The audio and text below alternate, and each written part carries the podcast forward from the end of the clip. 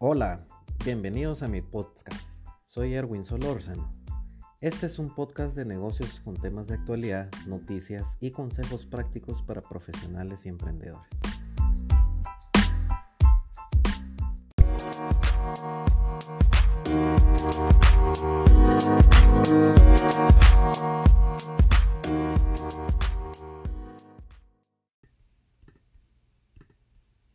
Una encuesta que se hizo en LinkedIn eh, a 430 más o menos ah, gerentes de planificación financiera. Y fíjense algunos resultados. El 24% dijo que su principal dolor que afrontan eh, con su actual sistema de, de planificación y presupuestación es que manejan muchas versiones en Excel. Y el 28% habla de la falta de comunicación y colaboración a través de toda la organización. Y ese accountability, esa responsabilidad que cada uno tiene que tener a la hora de ejecutar un business plan, un, presupuesto, una planificación.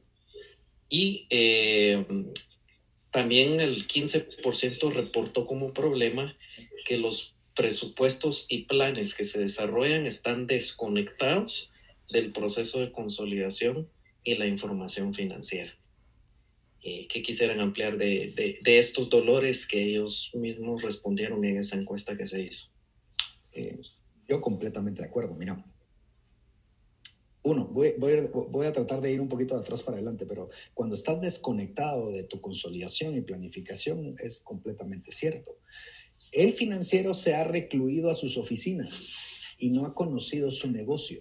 Ese es el primer problema. Tenés que conocer tu negocio para saber cómo integras esa información. Un financiero que crea que estando en su oficina viendo papelitos y haciendo libros de mayor va a ser su hit, está equivocado. El rol, el rol financiero es estratégico y tenés que salir. Eh, dos, cuando tenés tu problema con todos el Excel y que tenemos mil versiones y no sé cuál está usando, 20 formatos diferentes, 20 plantillas diferentes, etcétera, vas a tener un problema porque no hemos entendido la modernización del departamento financiero. El departamento financiero debería estar de una forma colaborativa real. No, el real me refiero, yo recibo el Excel y después que lo modifique te lo mando. Ya, ya, ¿sabes qué? Pusimos Google Drive Ahora lo puede modificar y pero te va a dar problemas. Tenemos que tener una herramienta tecnológica que sea colaborativa real, que maneje el paso y el proceso y cada uno vaya eh, proveyendo esa información en cada paso para tener un resultado final. ¿Sí? Exacto. Es un, es un dolor de cabeza porque a la hora de que querés consolidar varios estados financieros con 20 formatos diferentes, necesitas hasta 5 personas más para que te consoliden la información. Y no necesitas incrementar el headcount. Necesitas incrementar la productividad del departamento. Tecnología es base. Podés usar las herramientas de Excel, claro. Eh, eh, CCH Tageric la utiliza como una herramienta colaborativa y tiene un add-in dentro de toda la opción de Microsoft, eh, Microsoft Office pero no podés separarlo de tu proceso tecnológico financiero. ¿Sí? Exacto. Sí, de hecho, o sea, cualquier eh, herramienta que tú uses de CPM, CCH Tagetic, Printec, eh, Hyperion, OneStream, Anaplan, todos ellos usan Excel como un frontend, como un cliente al sistema que ellos, eh, que ellos tienen. Eh, algo, que, algo importante que, que, el mensaje que se, da, que se da en Estados Unidos o que se ha dado en Estados Unidos al, a la hora de implementar uh, estos sistemas es tienes que tener una versión de la verdad. ¿Cuál es el problema? Que vengo yo como financiero y a mí me dan un reporte de, con los, el cash flow statement, por ejemplo, o un estado de resultados.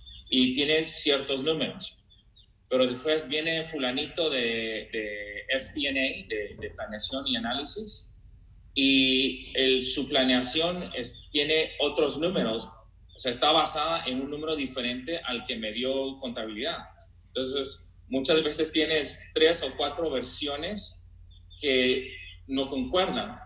Y la razón es porque, lo que decías tú, John, alguien puso un Excel en un Google Drive o en un OneDrive y agarró esa información, hizo su Excel, hizo sus gráficas pero después que él hizo eso, la persona que puso el Excel en ese, en ese Google Drive actualizó esa data, nunca le dijo a la otra persona, y bueno, y otras dos, tres personas hicieron sus números en base a, a, a, información que estaba en el interim. Entonces, eh, los números de uno nunca van a, machar con los números de, de, otra persona y ese es el gran problema. Eh, por eso necesitas eh, un sistema, como decía Yanira, necesitamos invertir en tecnología. el Departamento de Finanzas tiene que invertir en tecnología.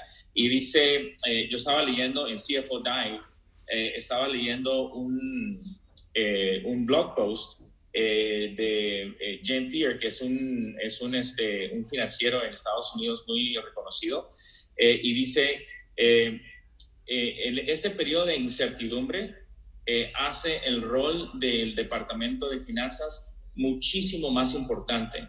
Y tenemos que hacer tres cosas, planear, planear y planear. claro. Claro, claro. Mira, pero aquí todos nos pueden decir, eh, o algunos estarán pensando, ok, sí es importante hacer la inversión en un sistema, en automatizar, hacer la transformación financiera, pero al final me va a llevar mucho tiempo la implementación y ahorita estamos en medio de esta crisis. ¿Qué le pudieran decir a esta gente? O sea, al final yo no me quiero meter en un proceso tan caro, excesivamente caro y que me lleve nueve meses implementar y ya pasó la crisis. claro. Mira. Bueno. Ah, perdón, dale, Pablo. Eh, bueno, simplemente iba a decir, este, ciertamente hay, hay empresas donde, que tienen un proceso bastante complejo eh, y que a lo mejor tienen la necesidad de, eh, de tener una implementación de seis meses, tres meses de un sistema financiero. pero también hay empresas donde, donde el, el, el, proceso de planeación es bastante bastante simple y bastante estándar, bastante estandarizado. Eh, ahí John escribió un blog acerca de estandarizarse. Eh, se lo recomiendo, está muy bueno.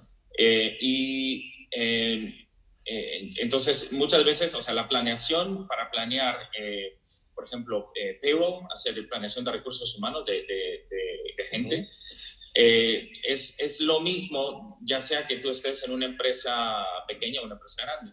Entonces, hay aplicaciones eh, que tú puedes conseguir que eh, ya vienen preconfiguradas, donde lo único que tienes que hacer es meterle tu información y en cuestión de una o dos semanas el sistema ya está, eh, está disponible para que tú lo empieces a usar. Hay aplicaciones para capital expenditures que me van a ayudar, ¿cómo se dice en español? Gastos de capital. Gastos de capital. Eh, eh, también hay este, eh, de, riesgos, eh, planeación de riesgos. Ah, o sea, hay muchos tipos de aplicaciones de las que tú puedes conseguir que ya están configuradas, ya, tiene, ya la aplicación ya está hecha. Todo lo que tú tienes que hacer es meterle, si es payroll, le metes a tu gente, le metes a tus salarios, le empiezas a meter ese tipo de cosas y ya tienes tu aplicación. Entonces, no tienes que esperarte tres meses y gastarte 200 mil dólares para hacer una, una implementación es algo que en dos semanas puedes tú tener la, aplicación ya, ya hecha. Entonces, hay soluciones para todo tipo de empresas. Sí, mira, yo voy con dos cosas. Sí. Eh, primero, el proceso. Creo que, a ver, eh, primero voy a tratar de ordenar ideas. Hay dos procesos, el proceso mental y el proceso físico que estás realizando. El proceso mental, cabal, lo que me estás diciendo ahorita es, es, es algo, es una idiosincrasia nuestra latina, ¿no? no tenemos tiempo ahorita, no me quiero esperar nueve meses. Y así hemos venido arrastrando eso 20 años. Entonces, tenés que tomar una decisión de decir, bueno, no quiero esperarme nueve meses para tener un sistema implementado, para tomar decisiones, pero necesito hacerlo ahora porque no sabemos qué viene dentro de nueve meses y me tengo que preparar. Segundo, tu proceso interno físico lo tenés, le tenés que hacer un assessment, tenés que validar cómo está tu proceso, tenés que ver si tu proceso es lo óptimo, si tiene las mejores prácticas y cómo vas a optimizar ese proceso. ¿Por qué? Porque si no tenés un proceso optimizado, tus decisiones se van a perder en el aire. No va a haber un seguimiento a esas decisiones. ¿sí? Es, yo por eso voy en contra de la palabra reinventar yo creo que no estamos cambiando el término reinventar para justificar algo que por falta de disciplina y por falta de dedicación no lo hicimos antes. Tenemos que comenzar a otorgar esa idea al proceso y eficientizarlo para luego nos ayude en un futuro. Segundo, no vamos a poder contener COVID con esta pandemia. Estamos apagando fuegos, pero lo que pasa es que tenemos que ver cómo apagamos fuegos, si lo queremos echar un vasito de agua o queremos de verdad tener una fuente de agua que de verdad me apague el fuego. Y en este caso vas a tener que ver lo que decía Pablo. Hay aplicaciones que las puedo implementar en, voy a ponerte 15 días. Las puedo implementar en 15 días, es out of the box, los pongo y comienzo a decidir y comienzo a eficientizar mi proceso para tomar decisiones. Pero tener una solución que, que sea la panacea ahorita no hay, pero tenés que prepararte ahorita para ese futuro. Inclusive ahorita si te das cuenta las noticias ya están hablando de una segunda ola de COVID. Vamos a salir de eso, pero va a venir otra. Y los, otra vez, crónicas de, una muerte anunciada. Ya nos están diciendo que va a venir. En unos países eh, abrieron y volvieron a cerrar la economía. Y están esperando que en diciembre, enero, febrero del otro año pegue la segunda ola.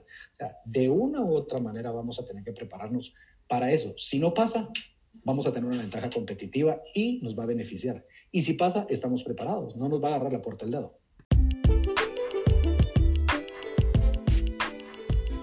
No olvides en dejarme tus comentarios a través de las redes sociales, tanto en Twitter como LinkedIn.